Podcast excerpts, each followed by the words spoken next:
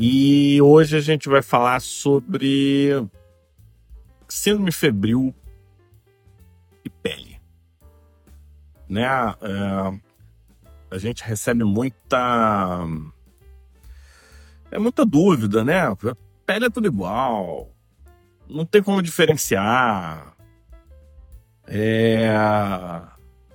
Eu não consigo ver diferença disso para aquilo outro. E assim, vou dizer que dá para diferenciar. Não é tão complicado quanto parece. Fala, Mar. Beleza? Salve. E aí, Fábio? Show. Vou até botar aqui o meu meu, meu coisa na, na orelhinha para ver se Boa. Boa noite. tá melhor. Boa. E hoje a gente vai falar sobre um tempo agudo, quadros eruptivos febris, que muitas vezes geram o diagnóstico e a pele, em vez de trazer uma clareza, ajudar o colega, acaba criando confusão e até desvirtuando da direção ou do sentido correto. Pode é- até atrapalhar mais do que ajudar, né? Exatamente. E eu, eu antes assim da, da gente entrar nos nossos clássicos top, top 1, 2, 3, 4, 5, só que a gente vai de 5 para 1, né? Eu queria.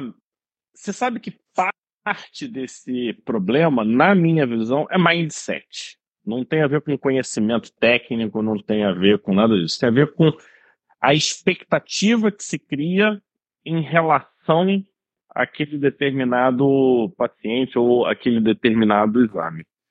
É, Você acha que pode ser isso? Questão de mindset, ou seja, o colega com o conhecimento que ele tem hoje, mudando o mindset, ele já melhora a performance dele na hora de avaliar um paciente num, num ambiente de emergência. Faz Tava sentido melhorando isso? ilu- Ah, Faz. Eu tava melhorando a iluminação aqui, que tava um pouco escuro. É, É. uma mexida aqui na. eu tô Pronto. Poxa, esse melhor. seu estilo. Quem acabou de chegar de férias com a marca dos óculos no meio da cara. Tô achando. Isso aqui. Não, não dá pra.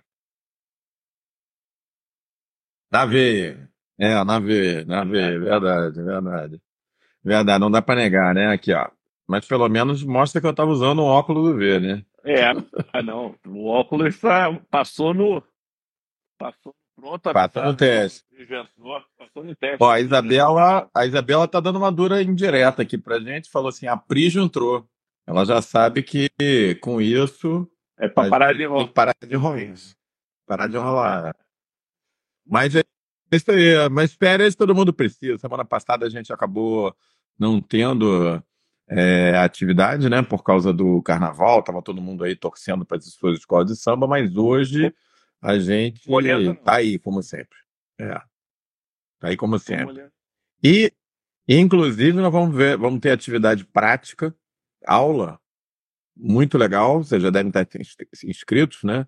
Na quinta-feira, no nosso Rumo ao Diagnóstico, Dermato Expert, quinta-feira, eu acabei de descobrir que é no mesmo dia, quase na mesma hora do jogo do meu Fluminense. Não, eu, eu vi que você deve ter quase que entrado aí num. num. Sustou, sustou. Quase que de susto aqui. A gente vai ter que terminar antes. É isso aí. É, Essa aula tem início, essa aula tem início, meio e fim. É isso aí, essa é a mensagem. Mas tá tranquilo. Mas olha só, então hoje a gente vai abordar um assunto extremamente atual, importante, que é a questão das síndromes febris, né? Das er- erupções cutâneas acompanhadas de febre.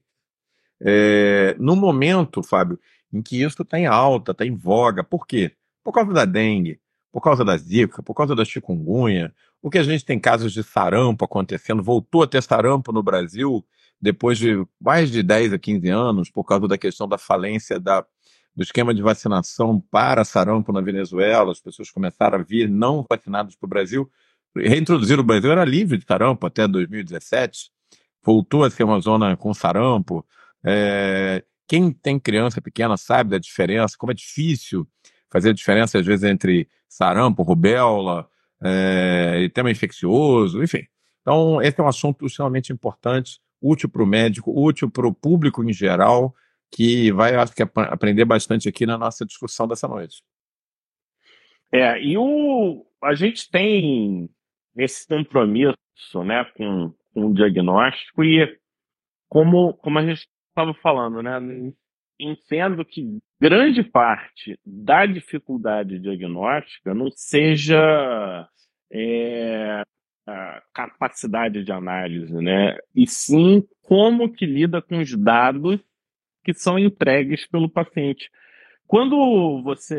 Isso você deve ver com, com frequência, né? Você tem lá um paciente, na, foi examinado por um residente ou por um colega, ele fez tudo certo, né? Ele tem todos os dados na mão, só que ele não consegue dar o salto para o diagnóstico, né? E a gente já tem visto isso que não é o conhecimento enciclopédico que garante que você deu o diagnóstico. É como você processa esse tipo de informação. E muitas vezes um colega muito mais limitado do ponto de vista técnico escrito, cara tem uma performance diagnóstica muito superior. Então, o que, que é isso? É foco. Eu entendo que foco seja um dos grandes pontos, e se você, durante a tua jornada, você treina com foco no diagnóstico, com tempo, você vai fazer o quê? Você vai dar diagnóstico melhor, como tudo na vida, né? Se você está focado naquilo, você vai ficar melhor naquilo. Só que não pode ser num ambiente de tentativa e erro, porque toda vez que você treina num ambiente de azar ou sorte, é como se cada treino ele começasse do zero, sabe? É como se você pegasse um dado e jogasse. Toda vez que você joga, a. Os jogos anteriores não contam. Aqui, aquela vez que você está jogando é que está batendo. É, é, mais ou menos essa lógica aqui. Eu vi gente perguntando como é que trata a urticária.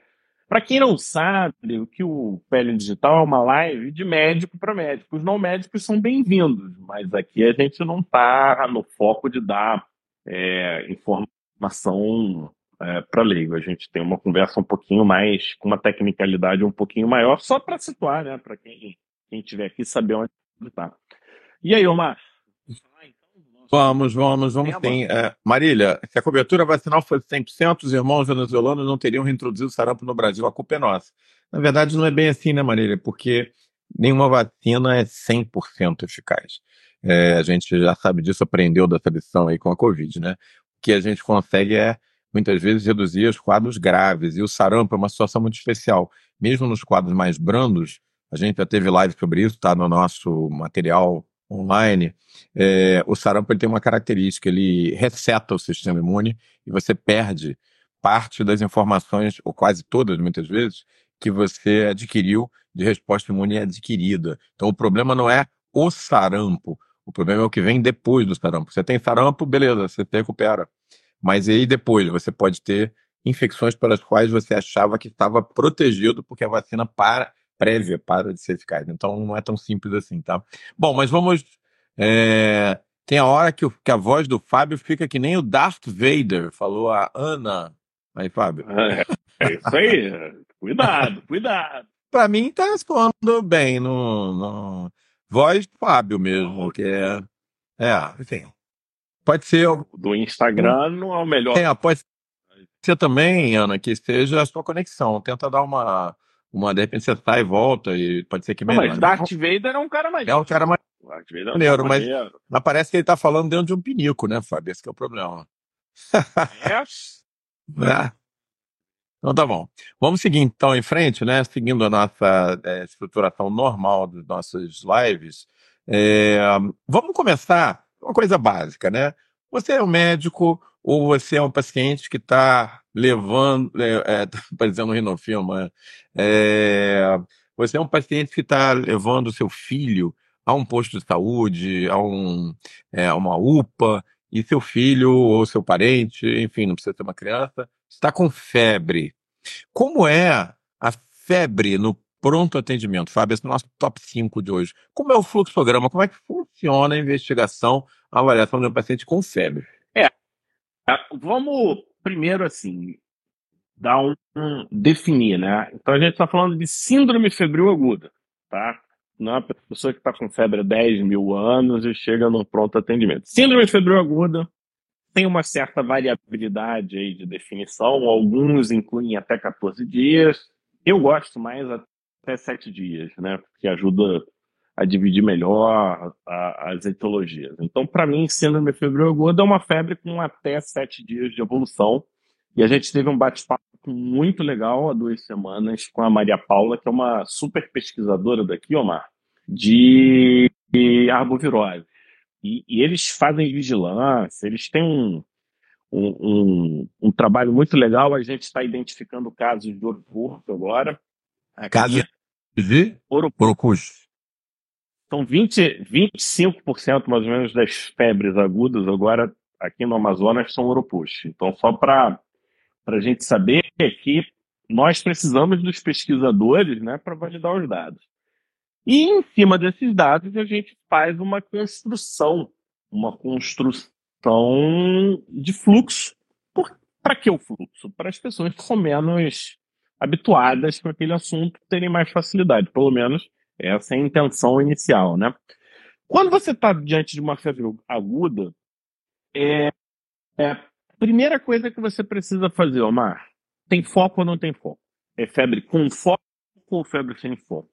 O médico entende isso com clareza, né? O que, que é foco? Foco pulmonar, foco urinário, foco cutâneo, foco.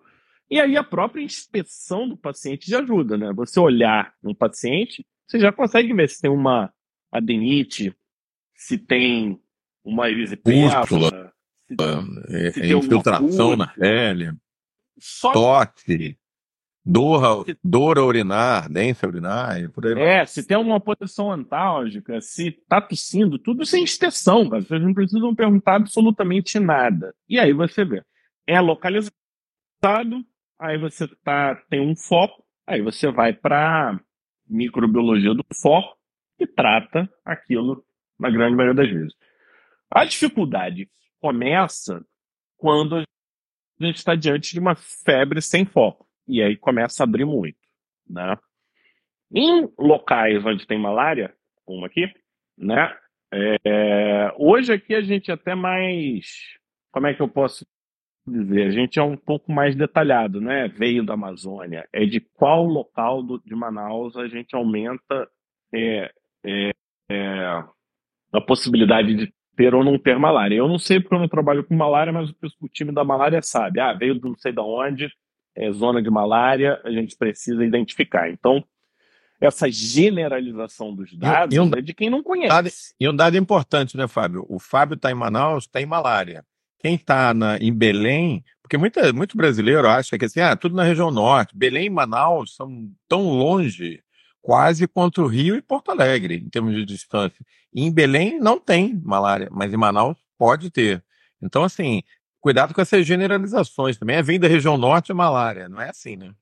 Não, não. Inclusive, se vem de Manaus, pode ser europeu. É. Você não sabe.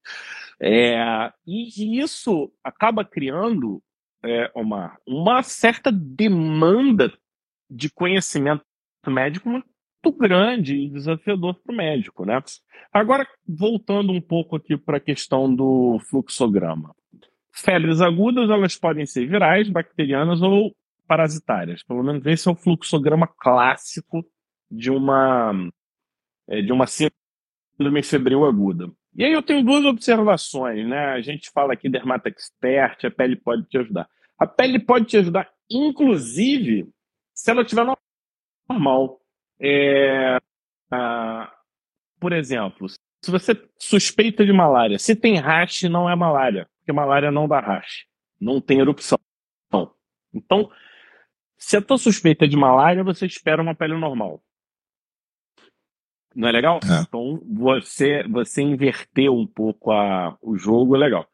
Nas doenças de vírus, a gente tem as viroses da infância e a gente tem as arboviroses como principais causas de erupções febris. Bacterianas, aí eu vou te falar, é coisa pra caramba. Coisa você tem pra caramba. É. você tem as febres entéricas, você tem diversas bactérias. Estou fazendo um parênteses aí, gente. Quando o Fábio fala em arbovirose, isso é um acrônimo, né? Para, em inglês, Arthropod-Borne Virus, vírus transmitido por artrópodes. E aí a gente não está falando só de mosquito, pernilongos, anófilis, não. A gente também está falando de carrapatos, tá? A gente tem transmissão de febre por carrapatos e por vetores alados, tá? Então, arbovirose significa isso aí, tá? É, e a gente fala de zika, chikungunya e dengue, mas essas são algumas das várias e várias e várias situações. Aí eles têm as mais raras, febres hemorrágicas, aí a gente tem riquetes, a gente tem que, que, que é transmitido também, né, por, por bicho. Então, começa a aparecer um monte de bicho. Febre maculosa, né, que a gente fez sobre isso, tem publicação. A gente tem uma live tem, sobre tem, tem live inteira sobre isso. Inclusive o Fábio trazendo as localizações típicas, né, que até então a gente não tinha essa prática toda, a febre maculosa brasileira com lesões típicas nos membros, né? Dá para fazer o diagnóstico, foi uma live bem legal. Isso é material que vocês podem rever dentro tá do aberto, nosso... Tá aberto. Tá aberto. É. A gente pode até ajudar, eu estava olhando aqui, tentando achar a live do que a gente fala aqui. Só como é que é que a gente falou? A gente falou tipo é, se, se o seu sistema imune esquecesse né, do passado. Esse é assim. sarampo. Ué. Isso é o sarampo. E tudo isso, pessoal, demanda. E aí, quando a gente fala que não tinha e passou a ter sarampo, é, não tinha riquete, a riquete apareceu, e aí do nada aparece um monkeypox, e aí de repente tem Covid. Tudo isso é síndrome febril aguda. Como que a gente consegue estruturar? Próprio Covid, né? Fábio, a gente não é uma não é uma arbovirose, mas havia rastros cutâneos relacionados, a, a, principalmente no início, né? Lá no iníciozinho, os primeiros dois, três meses, a gente via erupção cutânea. É, Direto. Tipo, exatamente, eritema maculo, máculo é, papulosa em Covid. Depois isso foi se tornando mais raro, mas a gente via no início. É, foi tornando mais raro também porque o número de casos foi diminuindo, né? A gente não, não, não sabe dizer detalhes, mas o fato é que não só impacta no diagnóstico, mas impacta no prognóstico. Dependendo do tipo de lesão cutânea que a gente vê no Covid, por exemplo, a gente já mais ou menos direcionava. Olha, esse é um paciente que a gente tem que ficar atento, de repente vale a pena internar, coisas Exatamente. Tipo. Então, é... e aí volta para aquela questão do eu não sei se o pessoal percebeu, mas eu fui apresentando um fluxograma e gerando mais confusão do que clareza. Mas você sabe por que isso? Não. Porque isso é um fluxograma. Porque o um fluxograma eu vou ler aqui, está aberto na minha frente. Síndrome aguda. É, tem, é local, é focal ou não é focal? Se não for focal, descarta a malária. Se não for malária, aí eles chamam de síndrome febril aguda não malária que pode ser viral por arbovírus. Aí ele foi embaixo uma lista: dengue, chikungunya, zika encefalite japonesa, que é o local onde ele está. Ou influenza, bacteriana. Aí tem bacteremia, febre entérica, outras bactérias como E. coli e S. aureus. Aí tem infecções zoonóticas, espiroquetas, leptospirose, febre recorrente, riquétias e por aí vai. Aí ele faz abscessos, tossomose aguda, estrepanossomíase aguda. Caraca, você tem que conhecer muita medicina, Omar. E ainda tem um detalhe aqui. Aqui estão só causas infecciosas. Que historicamente a febre está associada a doenças infecciosas. Isso é muito, muito forte em quem? Com a peste negra, com a febre de, né? Com a peste negra. Peste quem bubônica. tinha febre morria, peste bubônica. Quem tinha febre morria. Matou um terço da Europa. Era quase como uma maldição. Mas não necessariamente, né? Você pode ter febre relacionada a outros. Não. A, a câncer, pode... por exemplo, né? Neoplasias. Câncer, hemorragia subaracnoide, é, infarto pode dar febre. Você tem milhões e milhões de causas de febre e tudo isso é febre aguda, pessoal. Então, é, muito cuidado né, quando você está diante de um paciente uma, uma pré-condicionado. Então, quando você olha um, um fluxograma desse, você está pré-condicionado para as causas infecciosas, nesse fluxograma que eu peguei. Isso é, isso é de artigo, de revista boa. É, é uma sugestão é, de segmento, né? E quando você olha, por exemplo, é, causas, né, motivos, você sabe quantos por cento né, da, dos, das pessoas que vão para um ambiente é, de emergência com uma síndrome febril aguda que saem sem diagnóstico. Ah, deve ser alto. Na melhor das hipóteses, naquele estudo que tem a porqueira toda, 14%. Quando você vai olhar em outros, pode chegar a 80%. Na, a média africana é 65% sem diagnóstico. Então. Muito alto. É, é coisa pra caramba. Trabalhar com diagnóstico laboratorial de precisão nesse ambiente requer grana e prestreza, né? E aí eu te pergunto, se você tem uma síndrome febril aguda não infecciosa, você merece o diagnóstico agudo? Ou seja, a febre crônica ela foi aguda um dia, né? A gente só não deu diagnóstico. Verdade. Então, quanto mais tempo demora, mais tempo paciente. E tempo diagnóstico pode ser é, preservar a função, pode Perda ser até salvar. O tempo pode sair cara, é verdade. Pode sair cara, exatamente. Então, o fluxograma, eu, eu apresentei aí para vocês um fluxograma que a minha sugestão é, não é que vocês ignorem, mas tomem muito cuidado como vocês vão olhar um fluxograma de abordagem de um paciente febril e até posso extrapolar de qualquer tipo de abordagem, né? Você não pode perder nunca os casos agudos com risco de morte imediata. Beleza, mas e daí? Todo paciente merece o diagnóstico, o pronto diagnóstico do que ele tem sempre que for possível, né? Bom, no nosso top 5 de hoje, então, a gente viu com o Fábio, de, por vias é, diversas, que o fluxograma, ou seja, aquilo que, teoricamente, o médico menos experiente que está lá no posto de saúde vai usar para fechar o seu diagnóstico, é complexo quando a gente tem febre aguda relacionada. Então, uma das coisas que a gente não pode abrir mão são as manifestações clínicas e a pele é muito importante. Mas existe essa ideia mal concebida de que todas as lesões são iguais. Pelo menos muita gente fala isso. Todas as lesões são iguais, eu não consigo me diferenciar. E a gente tem defendido aqui há muito tempo, dentro do método Dermat Expert, que você se prender só na morfologia, mesmo com lesão de pele, você tem um risco muito grande de erro. Top 4 de hoje, Fábio. Como é que a gente faz para sair dessa sinuca de bico? A gente tem um fluxograma complexo, difícil, um, uma coisa comum, que é febre aguda, a gente tem que dar uma solução para o nosso paciente, porque a gente está falando de diagnóstico, aquilo que a gente sempre disse que é a função básica do médico. Mas se você for só na morfologia de lesão de pele, você vai realmente ter dificuldade. Como que a gente foge dessa situação? A Cláudia até eu entendi que é uma pergunta por faixa etária. É, Cláudio, eu troco isso por uma outra, por uma outra palavra, contexto, Mar. Nenhuma análise médica tem valor fora de um contexto. Você concorda? Verdade. Né? E o, o contexto ele não é epidemiologia apenas, ele não é idade apenas, é contexto.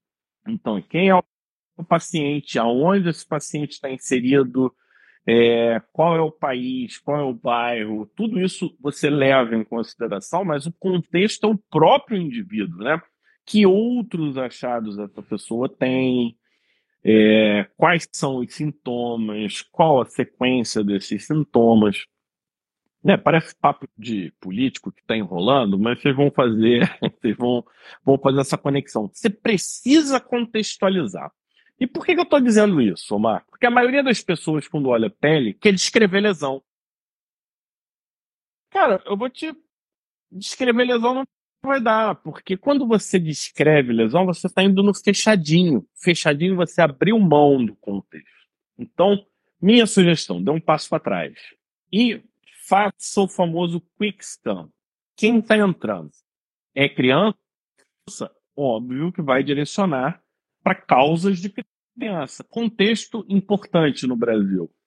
É vacinado ou não é vacinado? É uma pergunta fundamental no ambiente de síndrome febril aguda. Porque se é um paciente que estava com a vacinação em dia, é uma lógica. Se, não, se nunca vacinou, é outra lógica. É completamente diferente. E aí, aí a gente vai montando. Quem entra? E, e aí ele vai contar um monte de história tal. Ainda não, não se preocupem com morfologia de lesão. Se preocupa com coisas simples. Normal e não normal. Eu cada vez mais eu estou me convencendo que você tem que ter um alarme interno. Não está normal, não está normal, não está normal, está normal, não está normal. Para você listar o que está normal. Não, desculpa, o que não está normal, o que está aqueles achados. E aí você coloca pá, pá, pá, pá. Esquece aquelas frases do tipo, sabe? O paciente está com tosse, ele não fuma, então não deve ser isso, sabe? Não, esquece. Coloca só mentalidade positiva. Você pode até descartar uma coisa ou outra como um processo de verificação. Você fuma? Beleza. Não fuma. Você não escreve não fuma. É, não é isso que vai fazer você dar o diagnóstico. E aí, quando a gente olha para a pele propriamente dito, fala assim, pô, mas se não é para descrever lesão, como é que eu faço? Eu te digo como é que você faz. Primeiro você olha e vê aonde está normal. Primeiro local, primeiro ponto é aonde está a lesão e o quanto que essa lesão ocupa. Se você for olhar gráficos, por exemplo, das síndromes virais febris é, de criança, tem uns gráficos muito interessantes, Omar, que é tipo sarampo, dia 1, dia 3. Rubéola, dia 1, dia 3. Escarlatina, dia 1, dia 3. Então, quando você vai ver sarampo, começa na cabeça, vai descendo. Rubéola, começa na cabeça, vai descendo. Eu nunca vi caso de rubéola. No dia 1, pode ser que você não consiga diferenciar tanto a rubéola do, do sarampo, mas no dia 3 você já diferencia, porque a cara de quem tem sarampo é, é muito é, é, chega a ficar feio, parece que tem falta de higiene, é, tudo tá meio escorrendo. É. É não, uma... chora, né? O olho chora, o nariz chora. É, você paga, pô, essa pessoa suja, tudo. Você tem essa. Na rubéola, não, a criança ainda é bonitinha, a cara não tá tão grave. Você mata o diagnóstico na hora. Agora, se você olhar para a morfologia da lesão do sarampo, para a morfologia da lesão da rubéola, cara, pode ser que você não diferencie, não. Ah. Talvez o sarampo seja um pouco mais vermelho. Mas como é que você faz isso numa pele negra? É Verdade, é isso que eu ia falar. É, muita coisa que a gente vê descrita foi descrita em populações de origem europeia, caucasiana. Quando você traz para a realidade brasileira, as pessoas são morenas, não precisa ir muito longe. Uma pessoa com um tom de pele como o meu, que é moreno, mais moreno um pouco do que o Fábio, por exemplo, é difícil você separar a cor da rubéola da cor do sarampo. É descrito ah, a rubéola é mais rosa e o sarampo é mais vermelho. Isso aí você vai ver no branquinho fatotipo 1, fatotipo 2. Quem é mais moreno um pouquinho, que é a maioria da população brasileira, você já perde isso. Não, de acordo com a Marília, faces sarampenta. Isso aí, ó. Tem cara de sarampo. O famoso tem cara de sarampo. O que, que é faces, Marília? Faces nada mais é do que você pegar 1, 2, 3, 5, 7, 2, 12 X elementos, uma, aí cada face vai ter uma quantidade X de elementos, e você avalia todos esses elementos como se fosse uma coisa só. Você já faz essa composição de uma forma automática. Isso tem cara de sarampo. Por que, que o Omar consegue fazer isso? Ele já viu o olho escorrendo, o nariz escorrendo, aquela quantidade de lesão, a desproporção de lesão entre rosto e tronco, essa transição do rosto. Então você já faz tudo isso junto e em seguida faz, deixa eu ver tua boca. Deixa eu ver, tua... entendeu? Você vai montando uma sequência em cima do que você faz. Então, do ponto de vista prático, a gente vai mostrar tudo isso na nossa aula. A gente vai ter uma aula em que a gente vai trazer a abordagem Dermato Expert de uma forma mais estruturada e com linguajar bem técnico para os colegas médicos, porque você já tem um conhecimento suficiente. Agora, eu lembro na época que eu estudava, pô, como é que funciona sarampo, ah, sarampo assim? Sabe, na, na, na decoreba, você esquece, cara. Você decora, é. dá três dias, você esquece. É, eu, pelo menos, esqueço. Funde uma com a outra, não dá para ser assim, é verdade. E, e, você não é um mau médico, um bom médico, porque você não lembra exatamente da cronologia. Agora, você lembrar que sarampo tem cronologia é fundamental, porque você coloca na internet e você acha a cronologia do sarampo a hora que você quiser. É. E aí vem um ponto fundamental para o exame de um paciente febril. uma sequência dos sintomas. Quem apareceu quando, como. Qual a relação entre esses sintomas? Isso é fundamental em síndrome febril aguda. E só para a gente encurtar, e quem quiser mais detalhes, fica de olho, fica, sei lá onde é que está, em algum lugar, link na PI, essas coisas todas.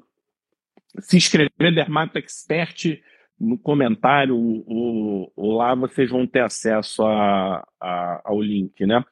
Que vai ser agora, quinta-feira, dia 22. 22. É, tem uma síndrome que chama é, é, um, síndrome de fagia, não, não é bem síndrome a palavra. Deixa eu pegar aqui certinho. Sinal de fagia. Para cada grau que você aumenta de febre, você tem um aumento em torno de 10, de 7 a 10 da frequência cardíaca. Então, minha pergunta é: quem que numa síndrome febril aguda vê a temperatura, afere a temperatura do paciente e compara essa temperatura com o pulso no momento? É, normalmente. Se tiver desproporção, é um sinal de fazer, tem causas de.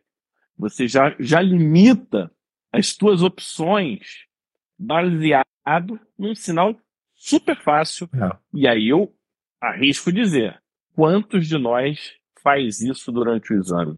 Aferir e comparar. Verdade. Poucos, eu acho. Verdade.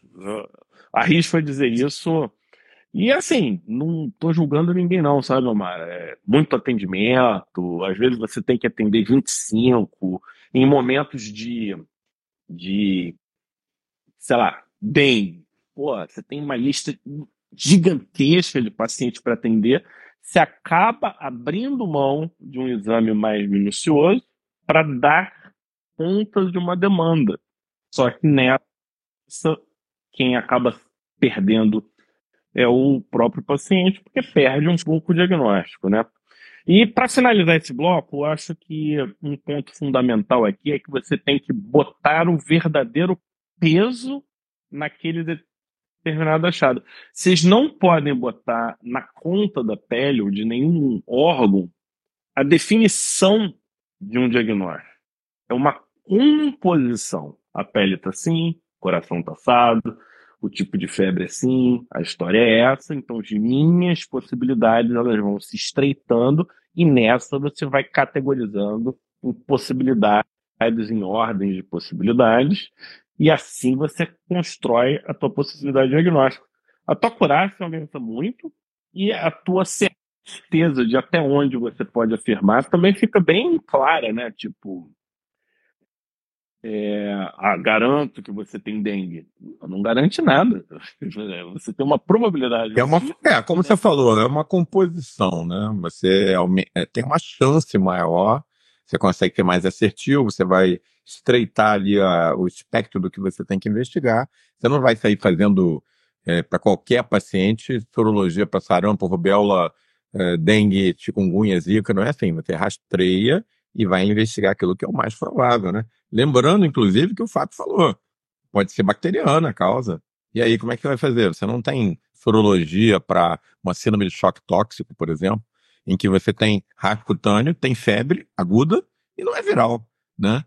É, e aí, a gente chega num ponto muito interessante da nossa live de hoje, nosso top 3 é, a, pele, como o Fábio falou, ela ajuda na composição. Você não pode jogar toda a responsabilidade em cima da morfologia de lesão. Mas a gente pode, sim, através da pele, acessar a gravidade do paciente.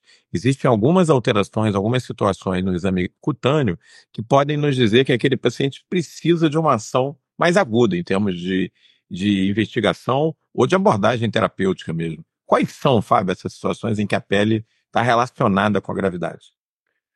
A colega até falou aqui, né? Pelo Pilúcio Silênia, não sei se. Minha amiga. Silênia. É. Isso. Silênia, eu fui na banca dela de, de, de, de, de doutorado, se não me engano, né, Silênia? E a Cislene está falando aqui, parabéns, você valoriza um bom dermatologista, Integra a Pele é uma clínica perfeita, ó, clínica perfeita. Gosto assim, visão global do paciente, não vejo a hora do início do Dermato Expert. Silene, Boa. Obrigado aí pelas palavras, e é, e é bem isso. E eu ainda arrisco dizer que dermato expert não é dermatologia. Eu entendo que a especialidade é muito terapêutica. O dermato expert é elevar a qualidade da tua inspeção, ou seja, para o médico. médico. Quem olha, quem enxerga, pode ser dermato expert. Óbvio, se você for dermatologista e tiver essa é, capacidade de interpretar o que você está vendo, aí você vai unir os melhores dos mundos. E aí é a questão do top 3, né? Quando que a pele indica a gravidade? Tem um sinal que não é nem visual, tá, Omar? Mas pele, quando dói, fica esperto. Pele do E fica esperto. É verdade. Não importa tamanho de lesão. Hiperestesia. É isso aí. Então, a pele, pra... quando dói, o Fábio tocou num ponto fundamental. Você não vê a dor, por exemplo, você sente. Uma coisa é coceira, prurido, outra coisa é dor. Eu só vi casos de dor, por exemplo, em sarampo, nos casos que acabaram indo para formas hemorrágicas do sarampo muito graves e até óbito. A gente vê é, síndrome febril acompanhada de dor na pele e erupção cutânea nas farmacodemias mais graves, aquelas que vão evoluir muito mal, um adresse grave, um eritema polimorfo que está começando a evoluir, é, é, uma necrólise epidérmica tóxica, síndrome do choque tóxico, vocês estão vendo pelos nomes, né? Necrólise epidérmica tóxica, choque tóxico, porra, acabava pesado. Então, a hiperestesia, ela é um sinal complicado e que toca aquele alarme do que o Fábio estava falando, aquela coisinha que liga e que você fala assim, esse paciente não pode ser avaliado amanhã não, esse é agora. Por essa você não esperava, hein, Omar? Pele que dói. É, é, eu saquei, é saquei que... Não, e, e, isso é fácil, né? Sua pele dói. Você não precisa inventar muito para seguir. Agora a gente tem sinais de gravidade, né? Por exemplo, pus. Pus o pessoal associa muito. Pus não necessariamente é grave, tá? Pus tem vários contextos pode estar num contexto de gravidade, mas pode estar num contexto que não tem é, gravidade nenhuma. Então, é.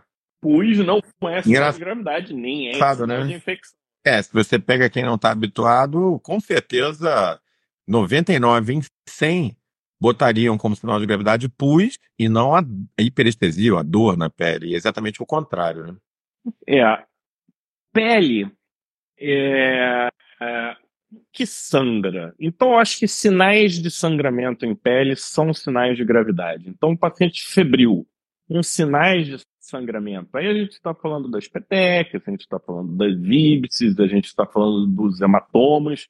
E aí vocês podem correlacionar, sim, tamanho do sangramento com tamanho de, com, possibilidade de maior gravidade. Fases iniciais você vai ter petecas e situações mais graves você vai ter hemorragia. E aí, que eu posso dar um exemplo, né? Aquela sinal de Cullen, né? Na Cullen que fala, que é aquele sangramento lombar associado a pancreatite aguda. É sinal dermatológico, pessoal. É febre Verdade. aguda, pancreatite e vai. Pega a febre amarela. Febre amarela é fogo. Eu ainda te digo mais. Se tem sinal de sangramento e o paciente está enfocorado, é mais grave ainda. É, é, é, uma, é uma situação que você pode, pode anotar. Outra questão que a gente tem que ficar atento em febre aguda sinal de necrose. Apertou, pressionou. Eu, eu até eu, eu recomendava aquela, aquela lâmina, né, de, de, de um, que a gente coloca, faz Papa Nicolau, tal, de histológico, mas ela às vezes machuca e quebra. Eu estou gostando do transparente de biópsia, porque você aperta e dá para ver, você consegue apertar bem, fazer uma pressão grande e ver se aquilo clareia ou não. Porque, principalmente membro inferior, às vezes a vasodilatação pode dar uma confundida da análise, né? Mas vasculite e febre aguda é um, é um sinal importante, e necrose cutânea e febre aguda é outro sinal. É, diferenciar isso é mais. talvez não seja tão fácil para todo mundo, né? requer um certo tipo de treino, mas também não é nada muito complicado, não. Eu. Vou, ó, vou acrescentar na tua lista mais uma coisa que é um sinal que eu já vi em alguns pacientes de dengue, é descrito isso também. paciente que vem com a febre, tem a erupção cutânea e a febre cede muito rápido e desaparece do nada. O que pode parecer uma coisa boa, né? Porque o paciente deixou de estar febril, ao contrário, às vezes marca uma evolução ruim do paciente, essa queda abrupta da febre. Ele vinha numa febre alta, tem uma interrupção cutânea e de repente ele para de ter febre de uma hora para outra. Isso também pode ser um sinal preocupante. É, a Cláudia trazendo aqui o contexto que pus, é, pus é alerta, sim, com certeza. Você não pode ignorar o pus, mas eu posso dar um exemplo da psoríase pustulosa vai passar, vai passar o episódio. Pode morrer, pode não morrer, a mas ZEP, não. Né? A, a, a, ZEP, a ZEP. É muito diferente, por exemplo, de uma necrose cutânea associada à meningococcemia, que uma hora faz diferença na sobrevida. Então a gente tem. É, quando a febre é aguda. Porque, pensa assim, Omar, nós somos homeotérmicos, não é isso? O teu hipotálamo diz: a partir de agora, tua temperatura não pode subir. Então, cara, é, é, é o teu corpo dizendo: olha, não estamos normal, tem alguma coisa alterada. Então, esse é o grande sinal de alerta.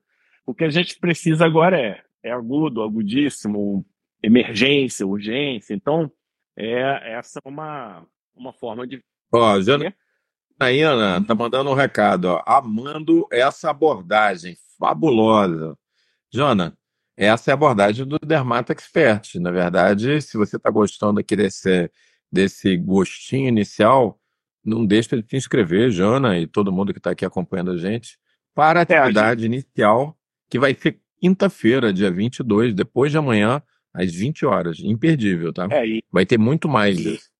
E o rumo onde diagnóstico que está rolando agora, a gente explica como, tem, como é a origem do método, como isso nasceu, é, e a gente tem exemplos, né? Porque com esse. Por que, que a gente estrutura a linha de raciocínio, Omar? Porque você não precisa conhecer a doença para dar o diagnóstico. E essa questão de febre que some, é, quando você olha lá a febre amarela, febre amarela, no terceiro dia a febre some. Dengue. Dengue é assim também. E é um sinal de gravidade. Amigo. Quando é. volta, volta detonando. São os casos gravíssimos. E a gente viu isso no Covid, né? Que é quando você tem a febre virêmica e a febre inflamatória. Então, toda vez que você está diante de um quadro, de uma doença viral que febre volta, febre volta é febre inflamatória. Não tem, não tem mais o vírus. Tem a febre virêmica, que é a fase inicial, que muitos passam, mas retomou é que teu corpo está lidando mal com aquele processo é. inflamatório. Isso é grave. E eu queria trazer um último sinal de gravidade, que é o seguinte: quem edema com vasodilatação, ou seja, pele inchada, vasodilatação difusa, com edema, isso é um sinal de alerta muito grande Verdade.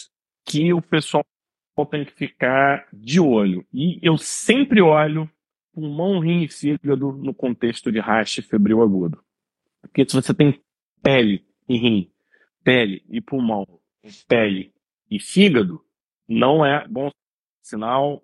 Isso é uma possibilidade geralmente muito relacionada a fármaco, né? Nem sempre ligado a doenças infecciosas, mas isso abre uma abordagem, Omar, em que você não entra preconceituoso ou predisposto a dar um diagnóstico antes de ter todas as informações. Você tem que entrar neutro.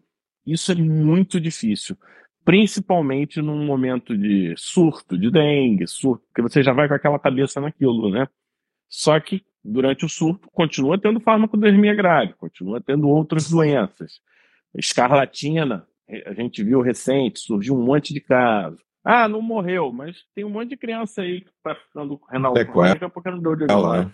É. É com ela. É, e dando assim uma tinta final a isso que o Fábio está falando, de edema, de sequestro de líquido para a periferia, quando esse paciente chega ao ponto de fazer hipotensão, ele tem febre, tem rasgo cutâneo, tem erupção cutânea, e fica aí com hipotensão, pressão baixa, esse também é um sinal de potencialmente muita gravidade. A gente vê isso nos pacientes que evoluem para dengue hemorrágica, é, e assim, é bastante preocupante também. E, e assim, é, essa lista poderia ser muito maior, né?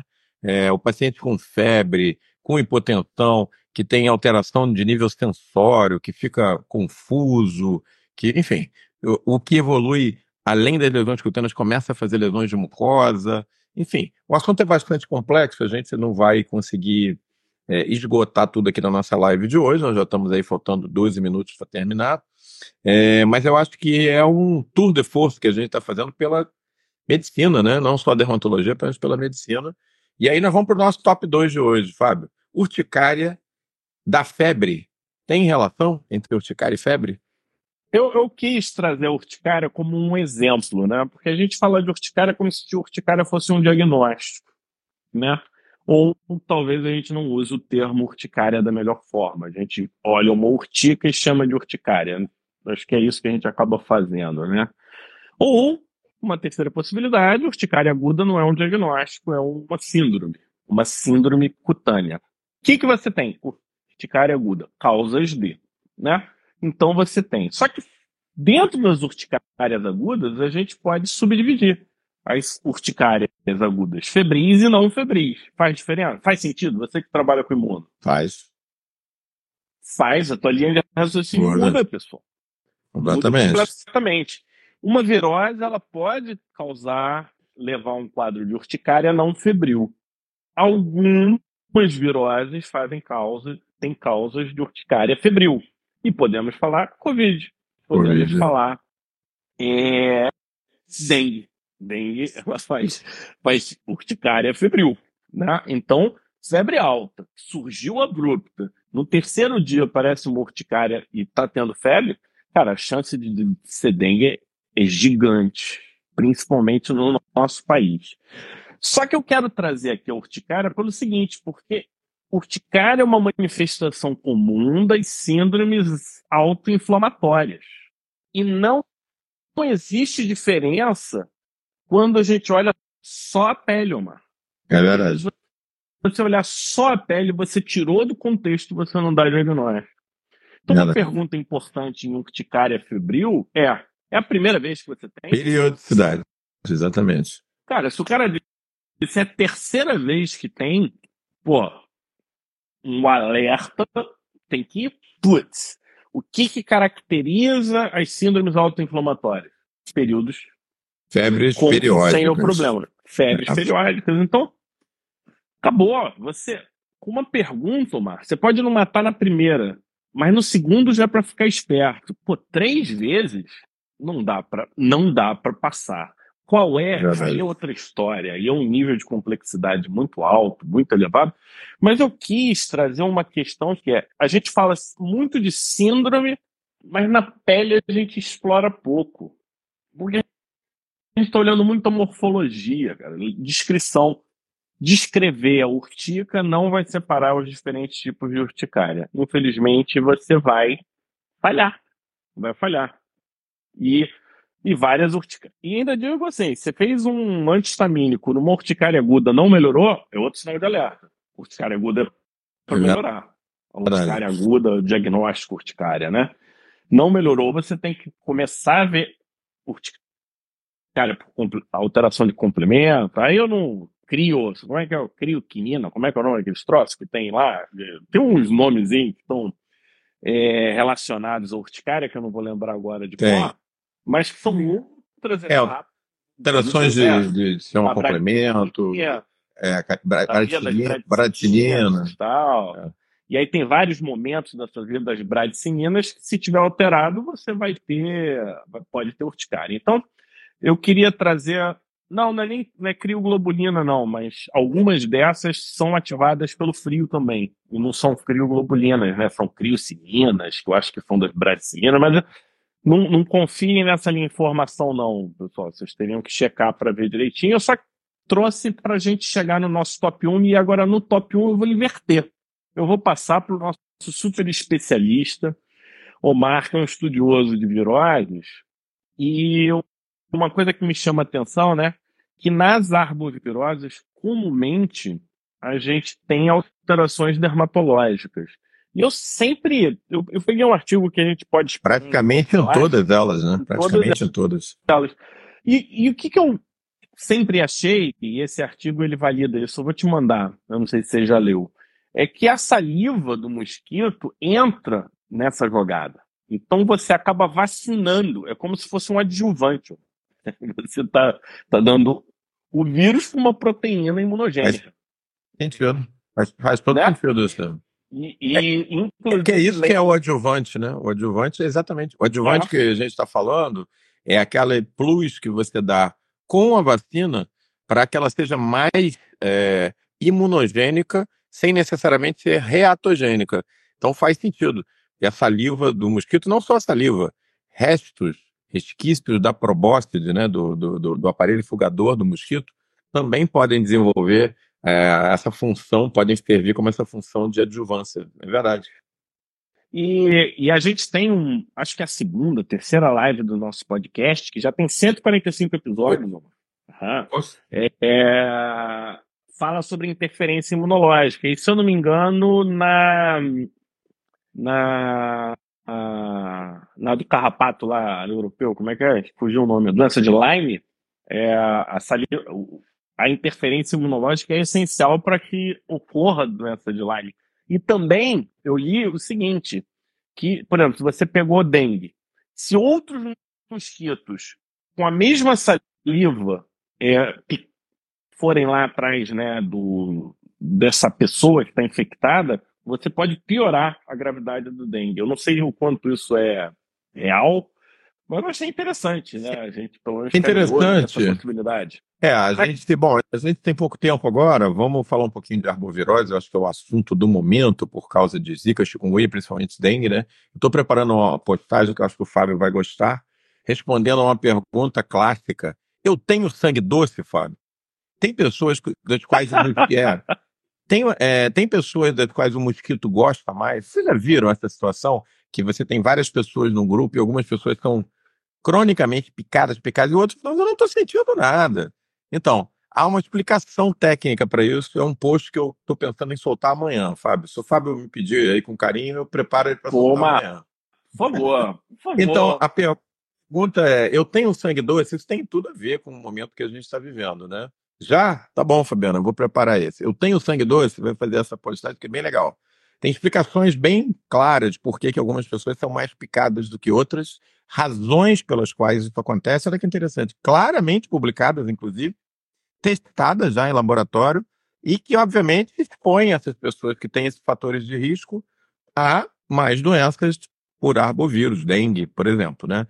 Então, é... mas quando a gente vai avaliar, quer ver post, tá bom, vou mandar, já vi que vai ser um sucesso.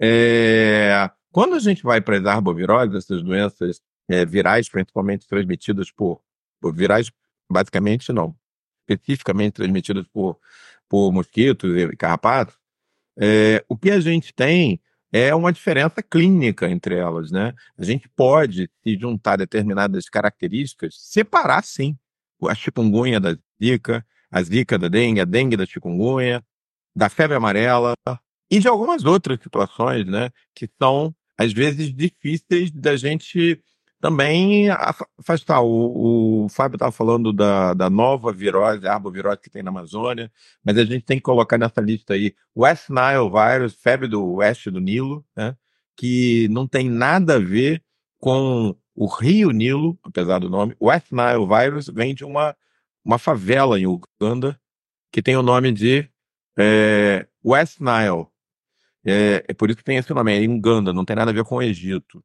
Então, a gente vai ver, por exemplo, que o prurido, acompanhando a erupção cutânea e a febre, falam muito a favor da zika e praticamente afastam o dengue do diagnóstico. A gente vai ver, por exemplo, que a dor articular crônica, precoce e mantida, ela fala muito a favor da chikungunya, em detrimento, por exemplo, da, da zika. Quando a gente tem é, febre erupção cutânea, mas tem sinais de sangramento, como petequias, e aí eu fiz até um post explicando exatamente como que faz o famoso sinal do torniquete, porque o sinal do torniquete ele é muito falado, mas na verdade as pessoas não sabem fazer, Fábio, essa é a verdade.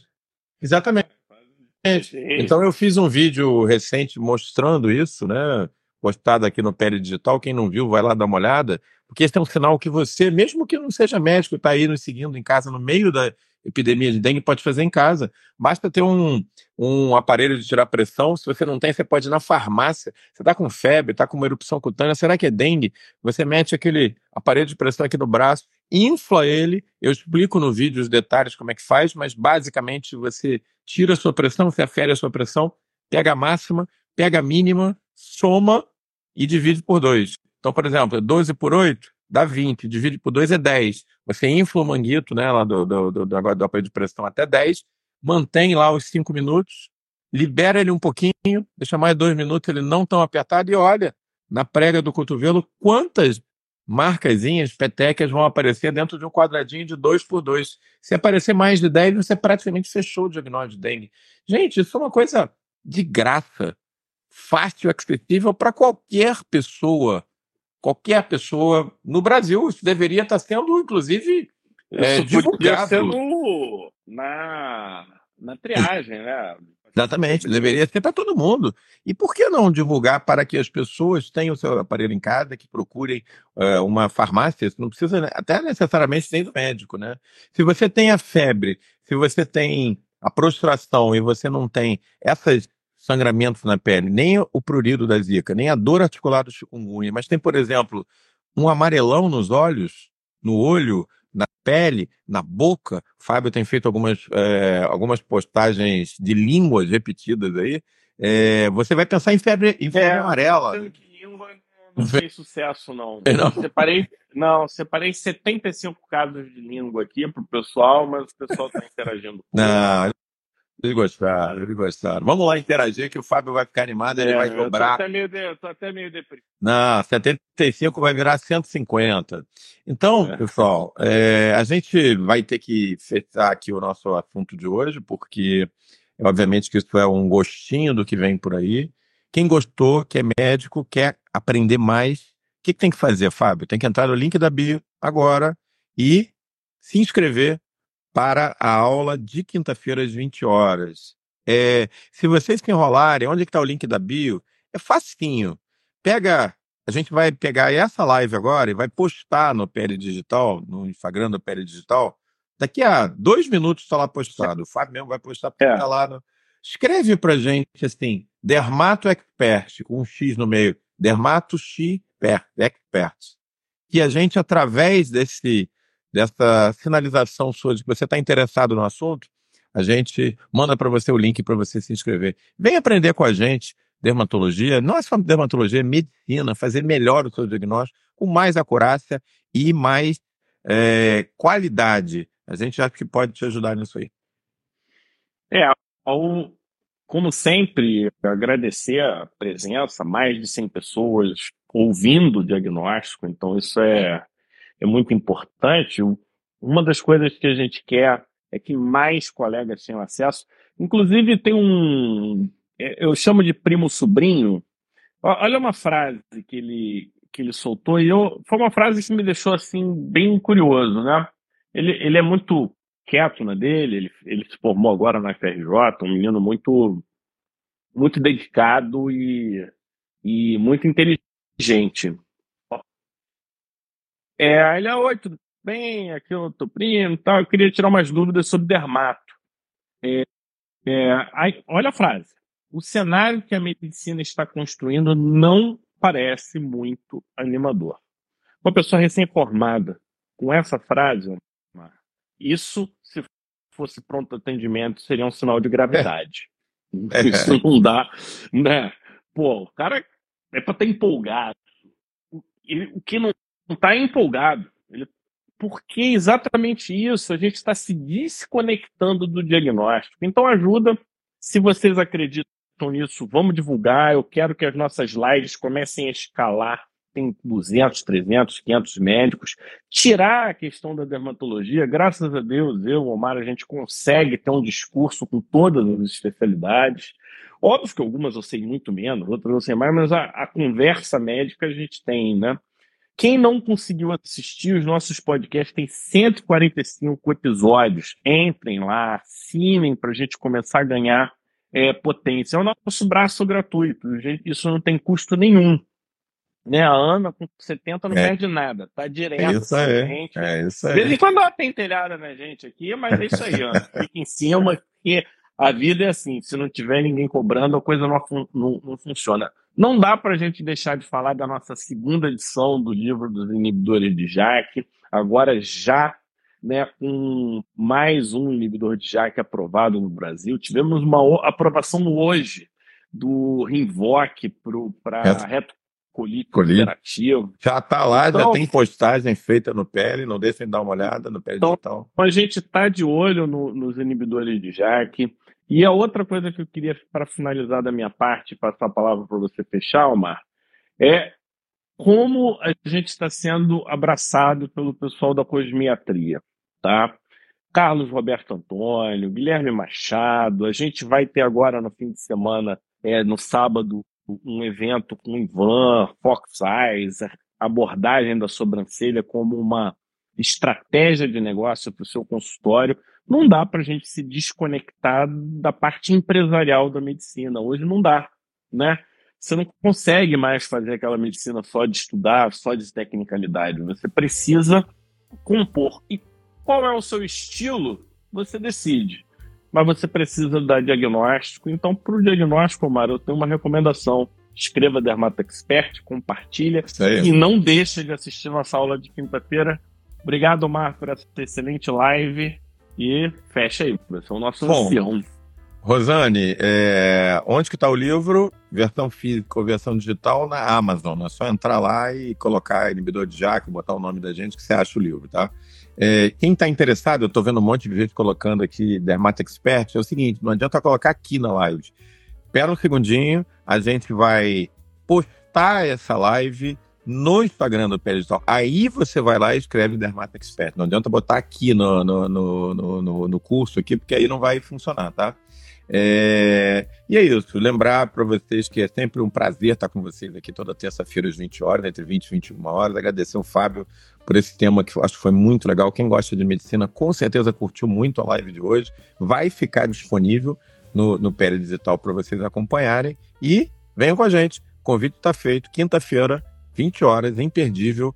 A gente vai estar trazendo essa parte prática do rumo ao diagnóstico, que é isso que a gente viu hoje, mas muito mais aprofundado. Tamo juntos e até, até quinta-feira. Até quinta, pessoal. Um abraço.